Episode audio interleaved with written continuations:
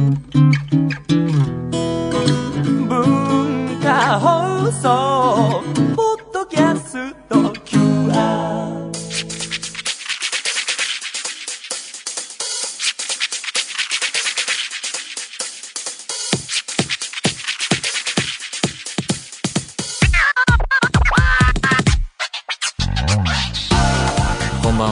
内山幸輝のワンクールパーソナリティの内山幸輝です、えー、12月寒い時期続いていますが皆さんいかがお過ごしでしょうか？朝晩は本当に冷えますね、えー、厳しい時期続いてますけれども。まあ、えー、12月師走ということで年末年始どうするかなんて予定もね、えー、皆さんも立てていたりどうしようと思ってる方もいると思いますけれども。私の方はと言いますと急ピッチでいろいろ計画進めてまして、えー実現できるといいなと思うようなこともあったりするんですが今年なんかね思ったよりあまあ別にその大晦日まで働くことはないんですけど思ったよりね遅くまで後ろまでね仕事があってね引き受けたからにはねやりますけれども。あのただ休み入ったらあの毎年そうなんですけど年末年始の休みは結構お酒たくさん飲むことにしていてですねまあ度数の強いものも飲んじゃおうかなみたいなのがあって、えーいろいろ買い集める時期でもあるんですね、えー日本酒買ったりもしたんですけれどもあのやっぱ年末年始だとねあウォッカ飲んだりね、えーテキーラも飲んでみようかなとかクリスマスはシャンパンかなとか、えー久々にいろいろカクテル作りもやろうかなとか思ったりしていてあのウイスキーもね何の種類買おうかなとかっていうのを調べるのが楽しかったりするんですがあのお酒一般的に何でもネットで買えるしなんなら電気屋さんとかでも今売ってますしインターネットで買った方が大体のものは安かったりしてですねあの小売店は結構厳しい時代だなと思うんですけどこと日本酒に関してはそれが当てはまらないものも結構あってですねなんか本当に近所のあの酒屋さんに行くと手に入りにくいようなお酒がパッと置いてあったりすることもあるし値段もそんなにネットと変わらなかったりしてこの酒屋が、あのー機能してるジャンルは日本酒だなっていうのが僕のなんかこう日々の感想なんですけれども酒屋によっては、まあ、あの得意なお酒の種類いろいろあると思いますけれどもあの中には角打ちっていうのをご存知ですかね。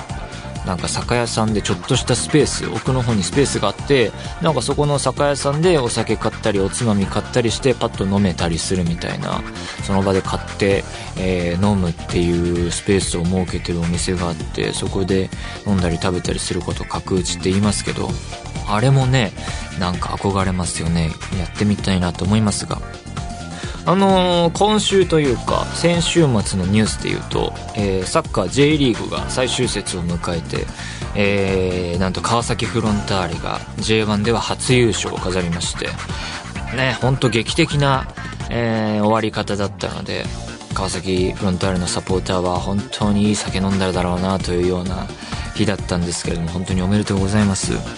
川崎フロンターレというチームは、まあ、J リーグあんまり詳しくないですけれども本当に実力を持ったチームだし各種大会 J リーグ含め上の方には行くんだけれども準優勝がとても良いということで、えーシルバーコレクターなんていうねあのあまりよろしくない、えー呼ばれ方もしたりして準優勝っていうと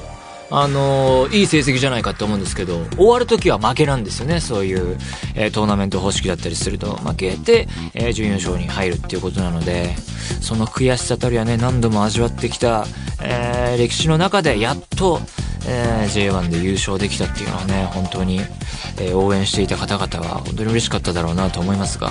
その日はですねあの家にいて違う試合見ていて鹿島アントラーズ対ジュビロ磐田の方を見ててですね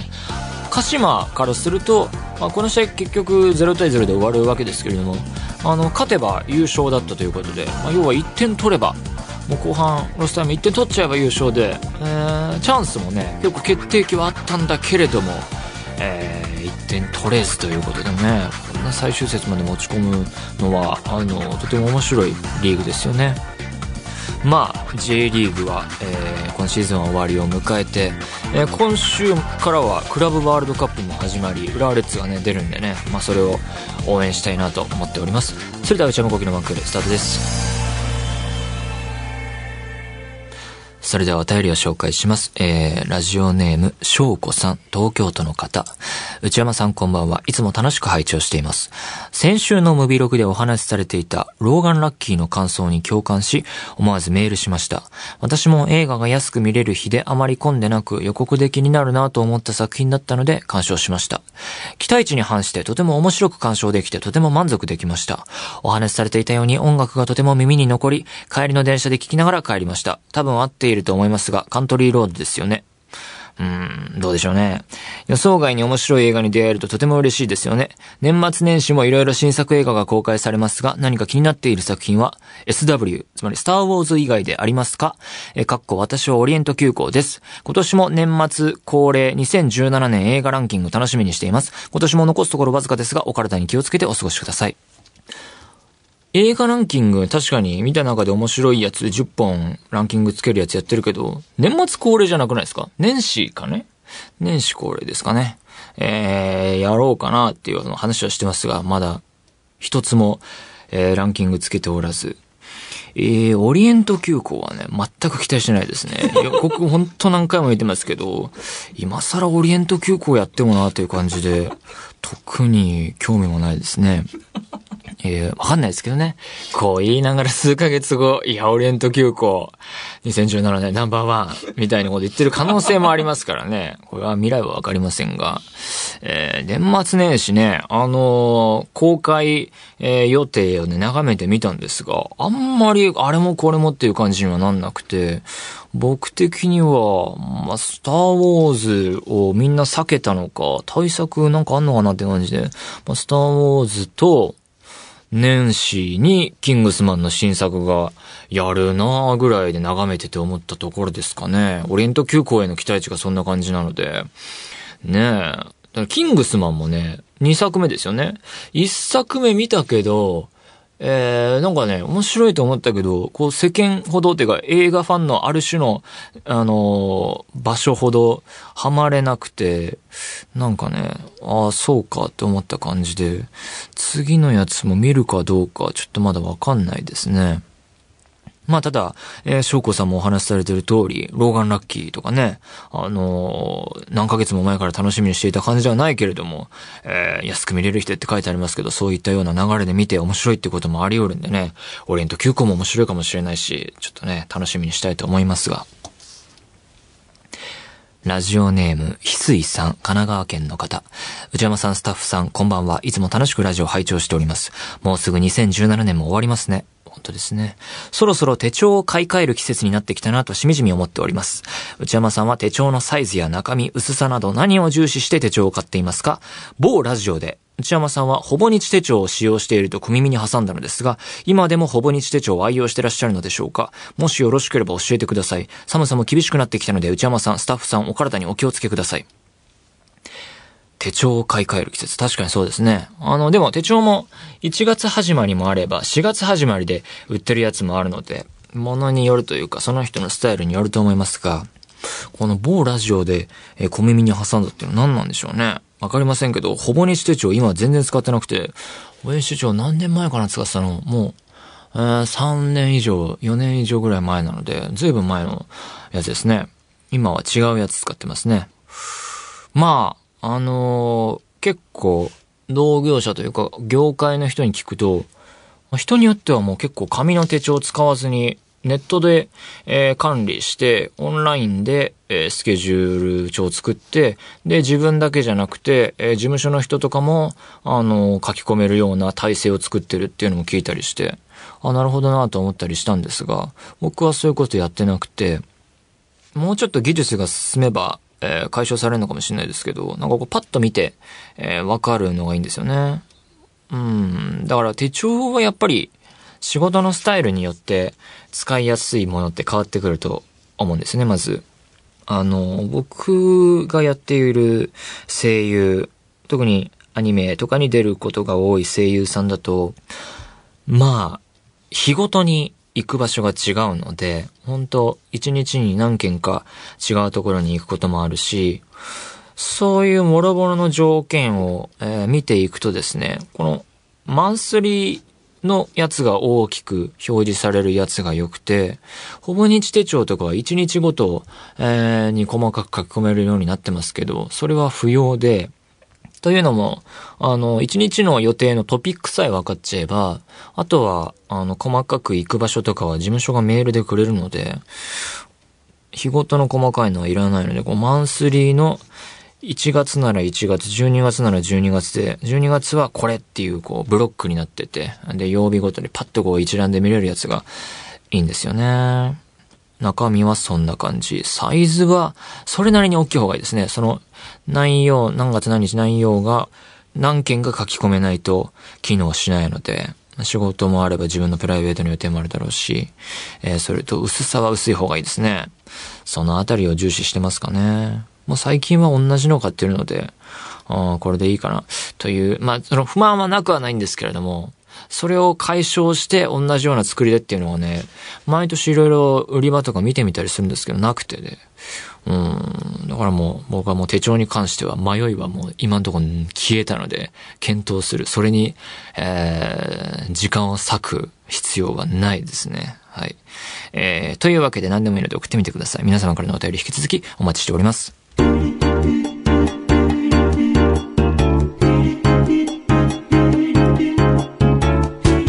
内山幸喜のワンクール。内山幸喜のワンクール。続いてはこちらのコーナー。お悩みプロファイル。えー、このコーナーは皆様が抱えている悩みをなるべく詳しく書いて送っていただいて、え、それを私内山が分析させていただくコーナーでございます。えー、このコーナーは、え年内、えやるのは最後だそうです。えでは読んでいきたいと思います。内山さんこんばんは、くらもっちゃんと申します。いつもラジオ楽しく聞いています。現在24歳のフリーターです。私はどんな仕事でも1年くらい続けると辞めたくなってしまいます。かれこれ3、4年ほどこの状況が続き、違う仕事を転々としていますわ。生活面では彼氏と同棲しているので、あまり困らないのですが、それを抜いても仕事を長く続けてみたいです。不満や意見などはあまり言わずにしているので、ある日突然、もう無理だなって見切りをつけてしまいます。この先も自分に合う仕事が見つからずに転職をするのかと考えてしまいます。内山さんは今のお仕事と違うお仕事をしてみたいなと思ったり、普段から心がけていることがありますか？最近は寒くなってきたので、お体に気をつけてお仕事頑張ってください。ずっと応援しています。えー、なるほどね。くらもっちゃんさんね。どんな仕事でも1年くらい続けると辞めたくなる。うーん。この、不満や意見などはあまり言わずに、で、ある日突然もう無理だなって。なんで、えー、辞めたくなるのかっていう理由が、えー、ここからだとわかんないですね。な具体的な不満や意見っていうところがね。で、生活面では彼氏と同棲であまり困らない。彼氏も結構金銭的には困ってない感じなんですかね。まあ、この彼氏と、えー、うまくいっていて、同棲していて、彼氏も金銭的にこう、えー、状況的に不安がない状況であれば、まあ結婚してしまうっていうのはね、してしまうっていう方もあれですけど、人生の選択肢としてはありますけれども、そういう悩みではなくてですね、えー、今のお仕事と違うお仕事をしてみたいなと思ったり、普段から心がけていることがありますか？あでもこう、一年ごとに仕事変わるっていうスタイルもね、それでうまいこと転がっていくんであればありっちゃありですよね。例えばその仕事場で嫌なことがあったとしても、まあ一年、来年は違う人と仕事をしてるんだと思ったらね、えー、なんとかやっていける可能性もあるし、どうせ辞めるしって感じで。あと、いろいろ、どんな職種かわからないですけれども、違う仕事が、えー、パターンが変わっていくとすると、いろんなことができる人になっていく可能性もあるし、あのー、またね、あの、例え話が同じようで恐縮ですけれども、サッカーに例えるとですね、いい選手っていうのはいろんなポジションができる人で、守りの選手なんだけども、ポジションが変わってここで使ってみたら、いや、彼は中学高校時代、フォワードをやっていたので攻撃的な才能もあるみたいな感じでね、思わぬところで才能が花開く可能性もあってですね。これは人材としては良くなっていく可能性もまた一つありますが、で、ここで本題に戻り、内山さんは今のお仕事と違うお仕事をしてみたいなと思ったり、普段から心がけていることはあるかどうか。えー、今の仕事、えー、声優、声の仕事と違う仕事してみたいなっていうのは全然思いますね。特に、あの、嫌だったら辞めるタイプなんで、そこまでは思ってないんですけども、ここは改善の余地あるなっていうか、ここをこうしたら、この角を取ったら、安っていけばベターになるんじゃないかみたいなことはね、思いますけどね。これは、この状況が不満だな、みたいな。まあ、なんだろう。決まった時間に決まったところに行かなきゃいけないっていうね、えー、ところとかね。いや、それってね、みんな笑うと思いますよ。この、決まった時間にあそこに行きなさいって言われたら、そこのスタジオに行かなきゃいけないっていうのね。面倒じゃないですか、言ってみたら。つまり、そのなんだろう。自分で家で完結する仕事だったらいつ起きてもいつ寝てもいいわけでね。いつ遊びに行ってもいいんだけれども、僕はそういうわけにいかないんですよね。あの、明日どこどこに行きなさいって事務所からメール来たらもう行かなきゃいけないんですよ、必ず。業界的な信用を失っていくから、それを、じゃない仕事は何だろうみたいなことを考えることはありますね。時間を支配される。もちろんだからその時間という意味では、向こうのスケジュールに基本的に、こっちの、あなんていうの、約束の範囲内でこちらはここは働きません、ここは無理ですっていうのは出しますけど、基本的には向こうがここでやりたいっていうところで、えー、スケジュールっていうのは大体決まっていきますから、その、だから、いろいろ、仕事の選択肢もそうですけど、必ずしも、やりたいことができるとはあ限らない職業ですから、そういう意味で言うと、自分で時間を、えー、コントロールできないし、自分で仕事の種類を100%決められるわけじゃないという意味ではですね、そういうところはありますよね。そういう制約というか。えー、じゃあ明日旅行行こうっていうのはできないわけで、じゃあ明日、からちょっと海外放浪の旅に出るってなったらですね、もう来年、再来年のことを蹴らなきゃいけないわけだから、そのためには今から3年後に何するみたいなことじゃないといけないので、なんていうか適当なことができないという意味ではですね、そういう特徴はあると思います。あとはそうですね。だから、そういう意味で言うと、他にやりたいことと、まあだからやりたいことと自分にできることは別ですから、ここのバランスというか、あいい具合の、うん、なんでしょうねうん。コントロールができるかどうか。そこですよね。そこがクリアできて、あとはやっぱお金の問題もありますから、だから分けて考えていくと、時間をコントロールできること。で、えー、それによって生まれるお金、入ってくるもの、自分が出さなきゃいけないもの。と、内容、自分仕事の内容。だから基本的にはこの3つ、えー、の、えー、自分が重視するものと、なんかここは引き受けよう、マイナスだけど引き受けようみたいなところの、どこに折り合いをつけるかっていうことですかね、仕事に関しては。だからそれをここでまあいいかと思うか、いやもっとここをこうしたいから違うことをってなっていくか、うん、そういうなんか、なんか具体的な話は全然ないですけど、それをこう上に持っていくと、とそんな感じですかね。えー、仕事に関して思うところはそのあたりですかね。ラジオネーム、こけしさん。内山さん、こんにちは。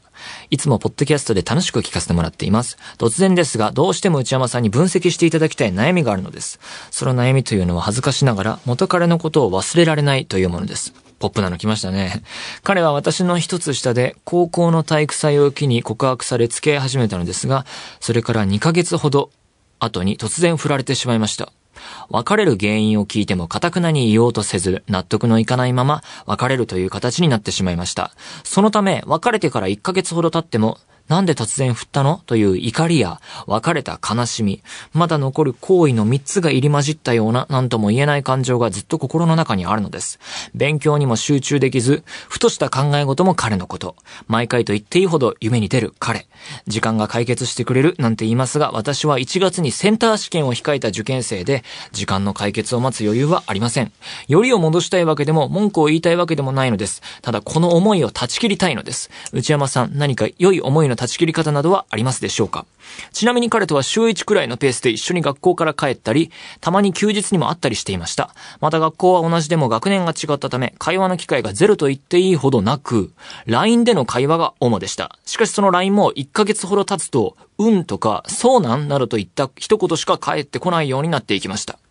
長くなってしまいすみません。自分でも重くてめめしいことは重々承知しています。ですが、この機会にきちんと自分の気持ちに終止符を打ちたいのです。内山さん、どうかよろしくお願いします。なるほど。良い思いの断ち切り方。しかし、2ヶ月ほどで振られてしまう。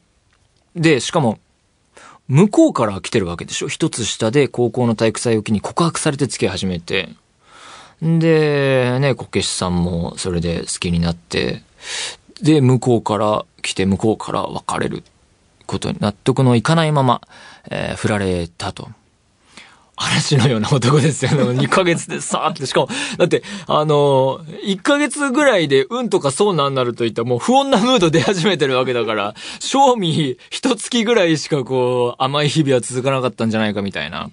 本当に、なんだけれども、えー、忘れられず、勉強にも集中できず、これが問題ですね。ふとした考え事も彼のこと、えー、夢にも出てくる。で、センター試験を控えているから勉強に集中したいと。これね、まず前提条件としては、僕が、えー、こういう形で振られるっていう経験がないので、これは難しいですね。でもそれが別にモテとは全然違うんですね、それだから。全く関係ない意味で、経験がないから経験則で答えられないっていうのが一つと、あとは、まあでもね、あのー、気持ちはわかりますけどね、こう、要はあれですよね、こう、こういう関係になってしまったんだけれども、連絡がまた来てるんじゃないかなみたいな感じで勉強はしてるんだけれども、えー、スマートフォンを何度もこうチェックしてしまうみたいな、LINE が来ているんじゃないかとか、えー、そういうことを考えてしまうみたいなことなんでしょうが、まあ、とはいえ、思いを断ち切るっていうのは難しいですよね。まあ、今の状況としては勉強が第一で、センター試験を控えているわけで、まあ受験すべてで、大学受験で人生が決まるわけではないんだけれども、ただ何がしかが決まってしまうことは事実で、これね、まあ、だから、なんでしょうね、思いを断ち切る、うーん、わからない。だから、そうですね、他にこう自分の趣味とかで、なんとかこう、楽しいことで、なんかこう、っていう風なことを思っていたところ、まあ、違う角度というか、これは僕のアイデアじゃないんですけど、構成作家の沢木さんのアイデアで、えー、これは解決というか方向に導きたいと思ってるんですけれども、えー、まあ、今はちょっと思いを断ち切るっていうのとはちょっと違うんですが、センター試験頑張っていただいて、大学に入ってしまったら、もうすぐに、もう、さっきの嵐の男とは違う嵐のように去っていた男とは違うね、いいやつが見つかるから、それを、えー、目標というか、そういうのがあるんだっていうのをこう頭に思い描いて、勉強を頑張るっていうね、ことがいいんじゃないかっていうのでね、あ、そうだなって僕も大変深く納得いたしましたので、それでなんとか僕の意見じゃないんですけれども、それなんとか、あの、ご納得いただけないでしょうか。まあでも、恋愛に限らず、大学入ると、また高校の時とは違う人間関係が始まるし、それでやっぱり視野も広がっていくだろうし、環境変わると、いろいろね、新たな出会いは恋愛限らずあると思うので、この気分も変わると思うんでね。今ちょっと結構、あれね、きつい日々かもしれませんけどもね。この5年、どうでしょう ?5 年後、10年後、面白いネタ、面白いって人のことを言うのはちょっとどうかと思いますけど、いい、いい思い出、いい思い出かどうかもわからないけれども、なんかこう、自分のね、会話のこのエピソードが一つ増えたと思って、えー、そういう長期的な視野でね、なんとかやっていただけたらなと思います。なんで、えー、これですいませんがよろしくお願いいたします。というわけで、こういうような形で何でもいいので送ってみてください。皆様からのメール、引き続きお待ちしています。以上、お悩みプロファイルでした。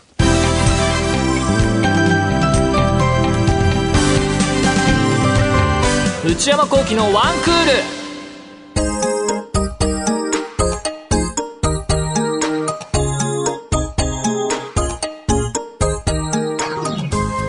内山幸輝のワンクール、そろそろお別れのお時間です。えー、年内のね、放送もね、だいぶ数が限られてきましたが、あの、この間、珍しく、他の人の番組にゲスト出演してきまして、声優の梶裕貴さんの、えー、ラジオ番組、えー、文化放送ですよね、えー、梶裕貴の独り言、えー、っていう番組に、えー、出させてもらいまして、えー、前も出たことあって、2回目のゲスト出演なんですけれども、あの、やっぱいろいろカルチャーショックというか、うちと全然違うなって思ったのが、なんかね、いろいろね、謎の番組グッズとか作ってね、海外ロケとか言ってね、すごいなんかここから番組だなと思ってね、どういう予算の組み方、どこ、どこで資金をね、こう、稼いでいるのどっからは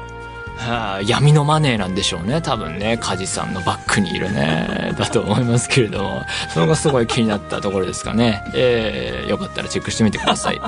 番組では引き続き皆様からのメールをお待ちしています。現在募集中のコーナーは、オープニングトーク用のトークテーマを提案していただく、内山さん、これで1分お願いします。えー、買い物不詳な私、内山の財布をこじ開けられるような、買いな商品をお勧めしていただく、内山さん、これ、買いです。えー、今抱えている悩みをなるべく詳しく教えていただく、お悩みプロファイル。皆様のブルーな思い出をポエムにしていただくブルーポエム。そして皆様の身の回りにいるマイペースすぎる人を報告してもらう内山さん打ち上げ来ないってよ。他にも最新の流行を少しだけ覗いてみるトレンドハッシュタグ。私が最近見た映画についてただひたすら語るムビログ。これらのコーナーで取り上げてほしい商品や作品なども募集中です。すべてのメールはこちらのアドレスでお願いいたします。one.joqr.net one.joqr.net one の綴りは one です。えー、番組公式ツイッターアカウントは、one アンダーバー joqr R です。こちらもぜひチェックしてみてください。えー、ポッドキャストも配信中でございます。更新時間は毎週火曜日のお昼12時予定です。えー、また、インターネットラジオ超 A&G プラスでも毎週水曜の23時から再放送しているのでチェックしてみてください。それではまた来週さようなら。